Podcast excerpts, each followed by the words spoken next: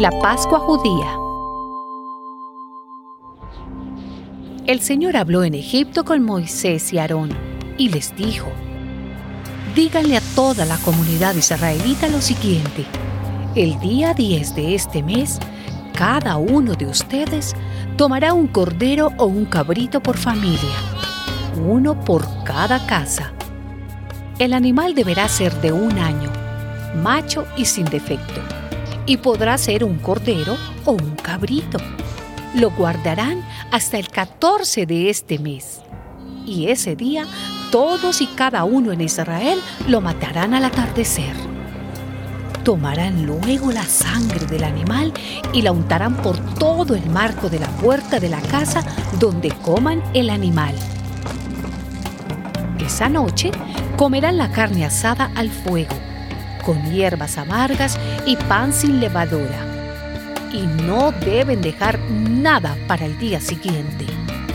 Si algo se queda, deberán quemar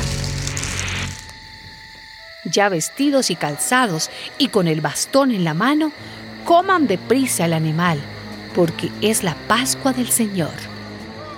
Esa noche yo pasaré por todo Egipto y heriré de muerte al hijo mayor de cada familia egipcia y a las primeras crías de sus animales.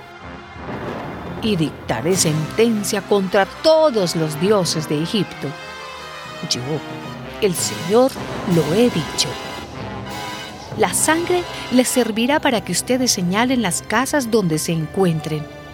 Y así, cuando yo hiera de muerte a los egipcios, ninguno de ustedes morirá, pues veré la sangre y pasaré de largo. A medianoche, el Señor hirió de muerte al hijo mayor de cada familia egipcia lo mismo al hijo mayor del faraón que ocupaba el trono que al hijo mayor del que estaba preso en la cárcel, y también a las primeras crías de los animales. El faraón, sus funcionarios y todos los egipcios se levantaron esa noche y hubo grandes gritos de dolor en todo Egipto no había una sola casa donde no hubiera algún muerto.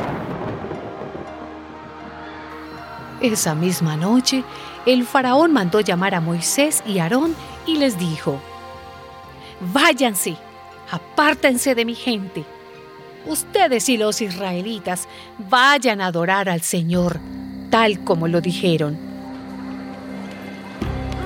Los israelitas salieron de Ramsés a Sucot sin contar mujeres y niños, eran como 600.000 hombres de a pie, en edad militar. Con ellos se fue muchísima gente de toda clase, además de muchas ovejas y vacas.